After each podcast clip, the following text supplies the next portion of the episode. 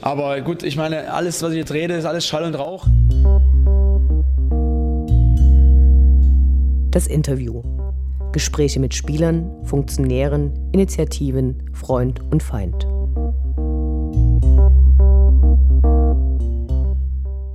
Ich spreche heute mit unserem Geschäftsführer Sport, Ralf Minge. Ich freue mich, dass es so kurzfristig geklappt hat. Hallo. Gerne, hallo.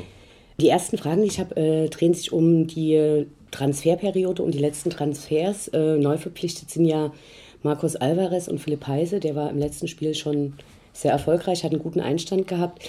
Äh, wann rechnest du damit, dass Marcos Alvarez auch eine Option im Spiel direkt ist?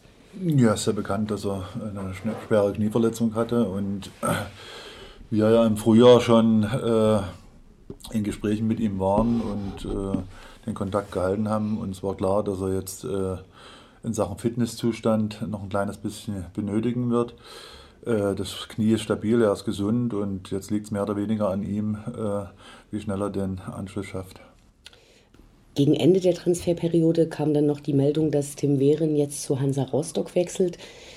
Hätte der auch ohne die Neuverpflichtung von Markus Alvarez sich einen neuen Club gesucht oder hätte es da noch eine realistische Chance gegeben, dass der quasi hinter Paco Testroth und Stefan Kutschke doch nochmal als Stürmer berücksichtigt wird? Also wir haben ja grundsätzlich gesagt, dass wir keine Initiative ergreifen werden, was Spieler anbelangt. Äh, wir waren zufrieden äh, mit unserem Kader und äh, beim Tim ist es ganz einfach so, dass er ja extrem wenig Einsatzzeiten hatte im Herbst und ja, mit dem Wunsch an uns herangetreten ist, den Verein zu wechseln. Er hat sich immer korrekt verhalten, hat, hat sich nie hängen lassen und ja, demzufolge haben wir uns damit auseinandergesetzt und auch dem Wunsch Rechnung getragen.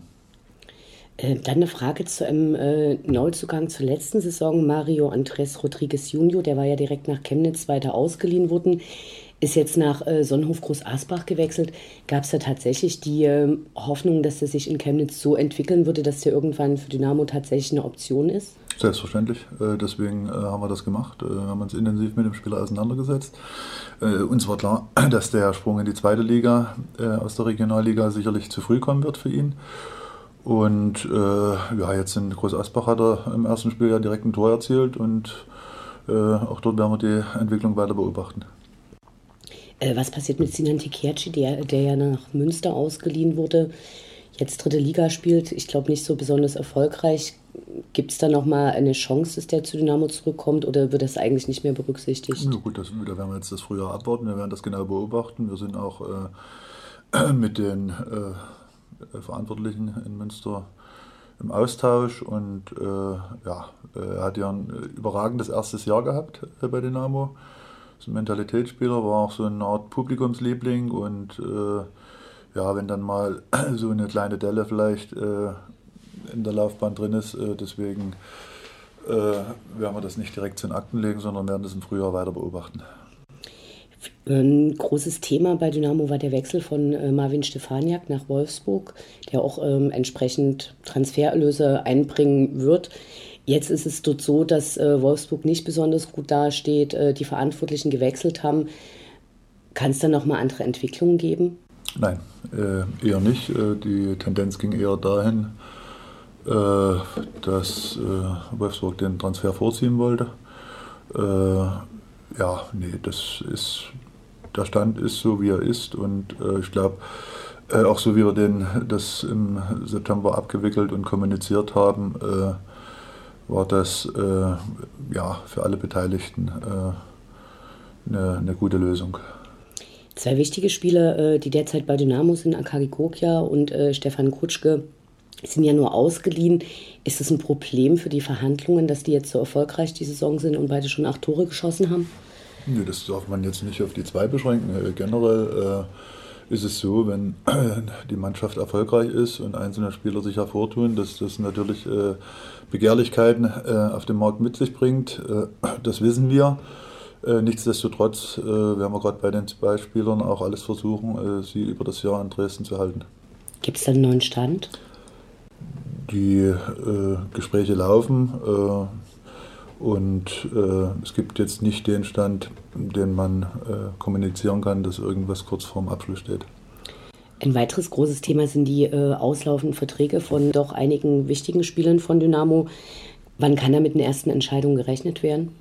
Ja, da sind wir dran. Also uns ist es natürlich auch lieb, äh, wenn wir das so früh wie möglich äh, über die Bühne bringen. Äh, auf der anderen Seite äh, muss man natürlich auch immer unsere Möglichkeiten zugrunde legen. das haben wir in den letzten zwei Jahren auch so getan. wir werden dort nicht die Nerven verlieren und nichtsdestotrotz hoffen wir natürlich, dass die ein oder andere Personalie zeitnah über die Bühne geht. Alle Welt spricht über die chinesischen Supertransfers. Gab es bei Dynamo auch Anfragen aus China? Mm, eher nicht. Ähm, lass uns über das neue Trainingsgelände sprechen. Da gibt es jetzt einige Berichte, nachdem das Umweltamt der Stadt äh, ein anderes Verfahren fordert. Und äh, da tauchte die Meldung auf, dass es im Überschwemmungsgebiet liegt. Als du das ausführlich vorgestellt hast, gab es ja diese Rückfrage auch. Äh, genau. Was sind die unterschiedlichen Grundlagen, die für dieses, äh, die Definition von Überschwemmungsgebiet zugrunde gelegt werden? Ja, erstmal haben wir dort äh, äh Profis am Start. Also ich maße mir nicht an, in Sachen äh, Baurecht, Bauplanung etc. dort groß was mit einbringen zu können. ich habe mehr oder weniger immer den Stand, der zum jeweiligen Zeitpunkt aktuell war, habe ich entsprechend kommuniziert und äh, dort hat sich wohl in Sachen Berechnung äh, ein kleines bisschen was geändert. Der, der äh, Dr. Weber hatte das äh, äh, verglichen zum Beispiel äh, mit, mit Fahren mit Alkohol am Steuer, wo wir 0,5 Promille Grenze ist, die dann auf einmal auf 0,3 runtergesetzt wird. Also dort haben sich ganz einfach äh, Berechnungsmodelle geändert, äh, die äh, jetzt zugrunde gelegt werden. Und ja, wie gesagt, die Fachleute sind dort dran, um ganz einfach diese Probleme aus dem Weg zu räumen. Statt dem eigentlich begonnenen Genehmigungsverfahren äh, wird jetzt von einigen Stadtpolitikern ein sogenanntes geordnetes Bebauungsplanverfahren gefordert. Wie sehr verzögert das die Pläne? Oder hältst du das eigentlich nur für Diskussionen innerhalb der Stadtpolitik oder hat es tatsächlich jetzt großen Einfluss auf das eigentliche weitere Verfahren? Ja, wenn es denn so kommen sollte, äh, hätte es erheblichen Einfluss, das ist überhaupt keine Frage. Äh, wie gesagt, äh, wir haben vom ersten Tag an eigentlich alle Ämter einbezogen, auch riesengroße Runden gemacht und äh, auch sehr transparent gearbeitet. Man darf auch nicht vergessen, dass das eine hundertprozentige Tochter äh, der Stadt ist, äh, äh, die DGI, über das, die das abgewickelt wird. Und äh, ja, dort hoffen wir ganz einfach jetzt auf Lösungen, die zeitnah umgesetzt werden können. Heißt es, dass Dynamo eigentlich überrascht wurde, dass, es, dass jetzt diese Punkte auf einmal auf den Tisch kommen, wenn es vorher eigentlich schon alles transparent war? Wir waren schon überrascht, ist überhaupt keine Frage. Wie stark steigen die Kosten dadurch und äh, wie sehr kann sich das Ganze verzögern? Also gibt es dann so eine Probleme im Zeitplan, dass nicht 2019 der Start dort sein kann? Das, der limitierende Faktor werden jetzt nicht im ersten Schritt die Kosten sein. Also wenn man das Projekt verwirft, äh, wird es so sein sicherlich, dass, äh, dass man äh, die Planungskosten äh, dann ganz einfach äh, die jetzt bis jetzt aufgelaufen sind, dass man äh, sich mit denen auseinandersetzen muss. Äh, was wir natürlich äh, nicht hoffen, die größere Problematik oder wir sehen jetzt die größte Problematik in, in, in der Zeitspanne, die sich ganz einfach hinauszögern könnte.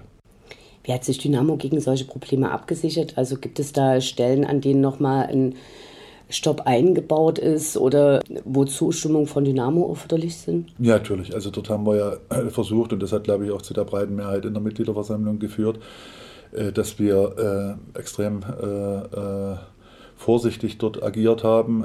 Das ging los, dass eben das Thema immer offen und transparent im Aufsichtsrat kommuniziert wurde, dass, wir, äh, dass auch die entsprechenden Schritte dort immer abgesegnet wurden, dass wir dann auch gesagt haben, okay, wir müssen die Mitgliedschaft mit einbeziehen, weil es ganz einfach äh, eine Dimension ist, äh, die man auf breite Schulter verteilen soll, diese Entscheidung. Das haben wir gemacht und ja, auch bevor der erste Spatenstich passiert, wird das auch nochmal im Aufsichtsrat ganz einfach diskutiert und dort zur Abstimmung kommen. Zu Wochenbeginn kam jetzt die Meldung, dass äh, Dynamo erreicht hat, dass der Teilausschluss erst beim Spiel gegen Heidenheim stattfinden wird. Gleichzeitig habt äh, ihr gesagt, ihr werdet keine weiteren rechtlichen Schritte verfolgen, vor allem weil bei einem, ja, falls man es möglicherweise verliert, äh, Kosten in sechsstelliger Höhe anfallen. Wofür werden die angefallen? Ja, das sind äh, erstmal die, die äh, Gerichtskosten. Äh, dann äh, sind das natürlich auch, äh, stoßen wir dort in ganz andere Dimensionen vor. Das sind Anwaltskosten. Äh, das ist kumuliert worden und dort ist der Worst Case zugrunde gelegt worden und dann bewegt man sich schon in den Bereichen, weil ganz einfach bei der Sportgerichtsbarkeit eben diese Kosten noch nicht die Dimension erreichen wie bei ja, weiteren juristischen äh, Verfahren. Was dem Antrag hilfreich, dass das Spiel jetzt erst gegen, äh, der Teilausschluss erst gegen Heidenheim ist, dass man eben erklärt hat, dass man keine weiteren rechtlichen Schritte macht oder war das unabhängig voneinander? Das war eigentlich unabhängig voneinander. Äh, das ist auch äh, im Rahmen der Verhandlungen dann auch schon diskutiert worden und ich glaube, das ist auch mehr oder weniger eine Vernunftsentscheidung äh, ja, was, was die Umsetzbarkeit letztendlich auch anbelangt.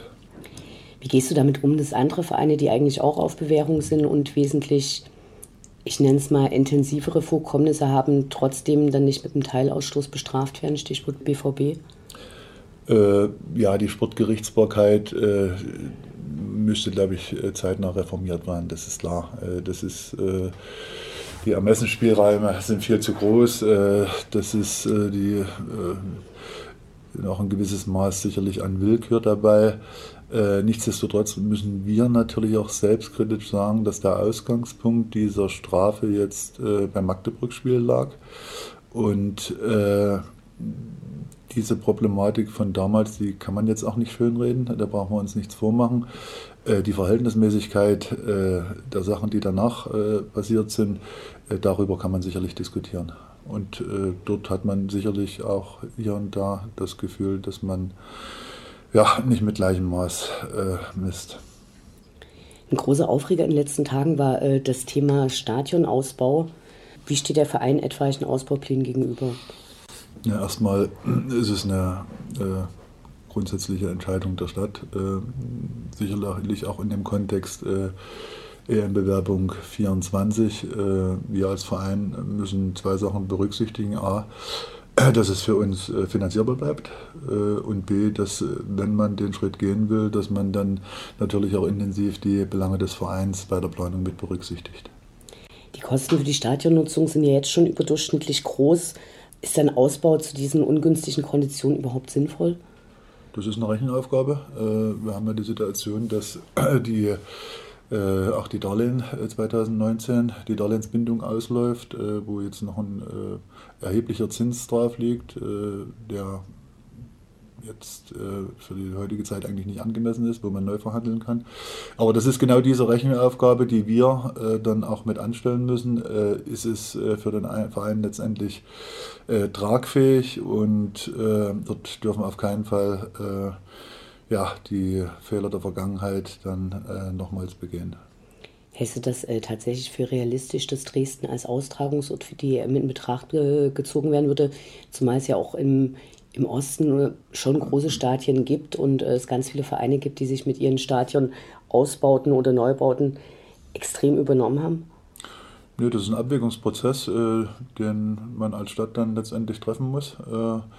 Äh, es gibt äh, klare Kriterien, äh, die also in Sachen äh, Infrastruktur, Fassungsvermögen der Stadien, diese Voraussetzungen müsste man ohnehin erstmal schaffen. Und äh, dann ist es ein Abwägungsprozess. Ne? Das heißt nicht per se, wenn man sich bewirbt, dass man auch äh, Spielort wird, äh, sondern dort muss man mit Wahrscheinlichkeiten rechnen und auch äh, das Thema im Auge behalten, äh, was passiert, wenn es kein Austragungsort wird. Ähm, welche Mitspracherechte hat Dynamo überhaupt bei diesen Ausbauplänen? Hm, ich habe es vorhin angedeutet, also für den Fall, dass die Grundsatzentscheidung äh, gefallen ist, äh, dass man das äh, umsetzen möchte, ist es, glaube ich, ganz, ganz wesentlich, dass die Belange des Vereins als Hauptmieter dort mit einfließen. Ihr habt bei einem Pressegespräch vor einigen Wochen kommuniziert, wie schwierig die finanzielle Situation und die Bedingungen von Dynamo im Vergleich zu anderen Zweitligisten überhaupt aussehen und dass quasi das Hauptaugenmerk darauf liegt, dass man sich in der zweiten etabliert. Und eigentlich war da so ein bisschen rauszuhören, dass man eben nicht aufsteigen wollte. Was äh, geschieht, wenn die Mannschaft weiter stark punktet und die Aufstiegsränge in Sicht kommen? Also wird dann ähm, bewusst verloren, ist natürlich Quatsch, aber gibt man dann eher ähm, bisher nicht so stark berücksichtigten Spielern eine Chance oder sagt ihr eigentlich, finden wir es mit dem Aufstieg auch super? Nein, wir sind im Leistungssport unterwegs äh, und wir wollen sportlich das Maximale rausholen. Und äh, dort äh, ja, wird es äh, auch keine Kompromisse geben. Äh, das, äh, ja, dort, dort sind wir halt wirklich im Leistungssport unterwegs und wollen das Maximale. Was wären die Gefahren bei einem Aufstieg, als zum Beispiel teure Neuverpflichtungen, viele Abgänge? Spielt das in den Planungen eine Rolle? Wie geht ihr damit um? Ja, ich glaube, das Wesentlichste ist, äh, dass wir Liga unabhängig äh, den Weg, den wir jetzt äh, nach dem Abstieg eingeschlagen haben, dass wir den nicht verlassen. Das bedeutet erstmal, dass wir immer im Rahmen unserer Möglichkeiten agieren. Das, wir haben dort immer konservativ und seriös geplant im Vorfeld einer Saison. Und äh, das äh, über allen steht letztendlich, dass wir keine Schulden mehr machen. Und äh, so werden wir auch äh, das Thema in Zukunft angehen. Aber das heißt auch, dass ihr jetzt quasi schon zweigleisig planen müsst? Ja, es ist zwangsläufig so, dass man äh, gerade auch bei den Vertragsgesprächen mit Spielern, äh, dass man verschiedene Szenarien berücksichtigen muss. das ist selbstverständlich und das tun wir auch. Und das heißt auch, dass ihr nicht den eingeschlagenen Weg, junge, talentierte äh, Spieler zu verpflichten und dann zu entwickeln verlassen wollt, sondern da bleibt man dabei. Definitiv. Also entscheidend ist die Balance im Kader. Wir haben auch ein paar Spieler, die äh, schon ein bisschen älter sind, die auch Führungsqualitäten haben. Auch die gehören dazu. Aber eine wichtige Säule wird äh, letztendlich sein, junge, entwicklungsfähige Spieler hier auf den nächsten Schritt vorzubereiten, einen Mehrwert für den Verein zu generieren. Äh, Im besten Fall natürlich Spieler aus dem eigenen Nachwuchs und äh, das wird auch in Zukunft eine sehr, sehr wesentliche Säule des Vereins sein. Dann wünsche ich uns noch eine erfolgreiche Restsaison. Vielen Dank. Dankeschön.